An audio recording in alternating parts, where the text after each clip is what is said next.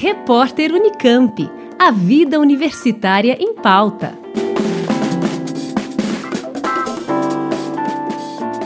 A proliferação de microcervejarias Brasil afora fez muito cervejeiro repensar a compra de insumos para a produção da bebida. Entre os ingredientes, o lúpulo é o único que até poucos anos atrás era 100% importado. Há cerca de quatro anos, os primeiros produtores de lúpulo começaram a surgir, e no ano passado, a área de plantio aumentou 110% em relação a 2019 foram 42 hectares plantados e 24 toneladas produzidas, segundo a Associação Brasileira de Produtores de Lúpulo. Em Ribeirão Preto, o pioneiro no plantio é o produtor rural Tiago Cunha. No final de 2017, eu fui para Minas visitar os meus pais. Encontrei um amigo meu que já tinha contato com a planta em Campos do Jordão, que já tinha plantado, que estava dando certo. E aí eu resolvi fazer um teste aqui em Ribeirão Preto, para ver se o clima era favorável, se a planta desenvolvia bem. E a gente teve a surpresa que a planta deu muito bem ao clima e resolvemos expandir. Hoje eu tenho no total de 500 plantas, em 2 mil metros quadrados, e a ideia é para o ano que vem a gente está expandindo aí para mil plantas. Hoje eu tenho três variedades. Eu tenho mantiqueira, o Comet e o Cascade. O Comet e o Cascade têm um alto índice de demanda pelos cervejeiros. O mantiqueira ainda não. Porém, é, eu optei por essas variedades porque deu muito bem no, no clima de Ribeirão Preto.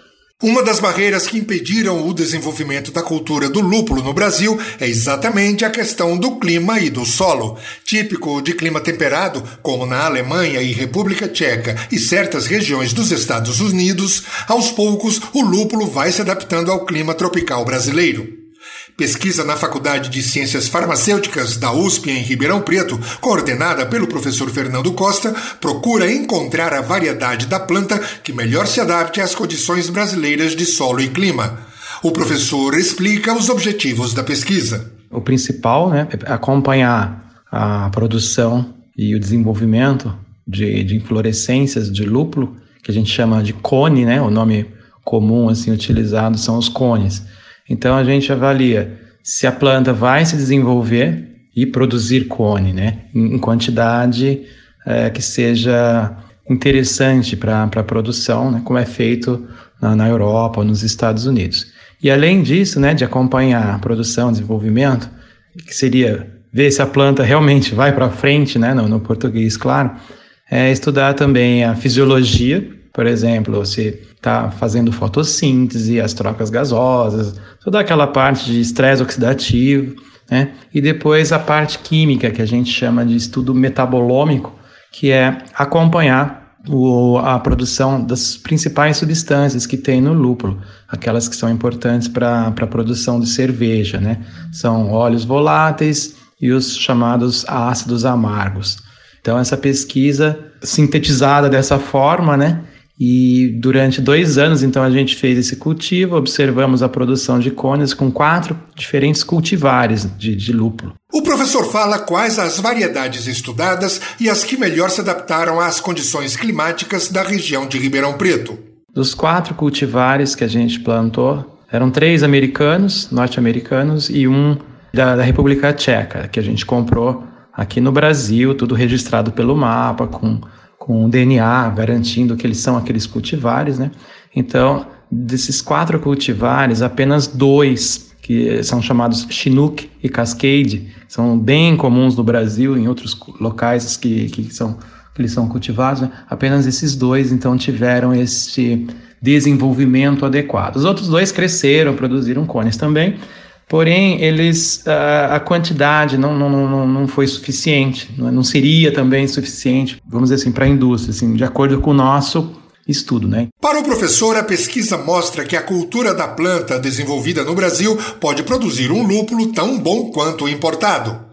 Renan Furlan, engenheiro agrônomo pela Unesp e especialista e consultor no cultivo de lúpulo, concorda. A gente já tem lúpulos com qualidade semelhante aos do país de origem, É importante ressaltar que o lúpulo leva aí de 3 a 4 anos para atingir seu potencial máximo, tanto de produtividade como de qualidade. Então, a, as lavouras mais antigas do Brasil estão chegando nessa idade agora. Mas desde o primeiro ano a gente está conseguindo resultados muito bons, bem similares ao, ao lúpulo importado. Fulan explica quais as condições de solo e temperatura para uma boa produção de lúpulo. O lúpulo se adapta bem desde solos arenosos até solos bem argilosos. O ideal é que o, o solo seja bem drenado e apresente uma boa aeração. Então, normalmente solos um pouco mais leves, né, médio a, a mais arenosos, são mais vantajosos porque essas situações que eu disse anteriormente ocorrem com maior frequência. Mas nada impede de solos argilosos. Quanto ao clima, é, a gente está testando em todos os tipos de climas aqui no Brasil e na maioria deles estamos tendo sucesso. Então, ainda temos muito que estudar, mas o lúpulo ele gosta muito de luz, então ele precisa de fotoperíodo grande. Então, quanto maior o fotoperíodo, a unidade de luz por dia, melhor vai ser. O professor Costa acredita que a expertise que o Brasil possui no setor agrícola vai ser importante para o desenvolvimento do cultivo no campo e no armazenamento da produção. A gente tem que pensar na produção de cone e também no pós-colheita, né? O que fazer com esse cone, porque ele é um fruto grande, ele tem que ser armazenado a vácuo, refrigerado, isso aí é custo. E depois ficar muito tempo armazenado, ou quando você tira da refrigeração e destina para a cervejaria, você pode perder propriedades aromáticas né, interessantes. Então, a gente, uma ideia no pós-colheita seria pelletizar, fazer aqueles pellets, né, igual ração de animal. Então, tudo isso relacionado à produção de cerveja, mas nem só de cerveja né, vive o lúpulo, vamos dizer.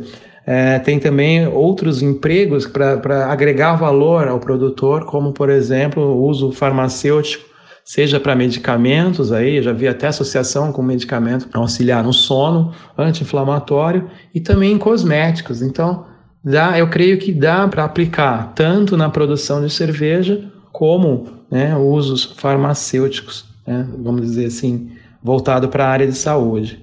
E o Brasil tem grandes chances de, de competir e atender o mercado local, que está com uma demanda alta, né, devido às micro cervejarias. E aí eu, eu creio assim, eu estou otimista, né? Para a gente não depender tanto da importação, porque mais de 90% do lúpulo utilizado aqui é importado. E às vezes ele chega com uma qualidade que não é recomendável, né? Mas é o que a gente tem. Nós ouvimos o produtor rural Tiago Cunha, o professor da USP em Ribeirão Preto, Fernando Costa, e o engenheiro agrônomo Renan Furlan. Eles falaram sobre o desenvolvimento no Brasil do cultivo do lúpulo, ingrediente da cerveja que é quase que totalmente importado. Ferraz Júnior, Rádio USP. Repórter Unicamp. A vida universitária em pauta.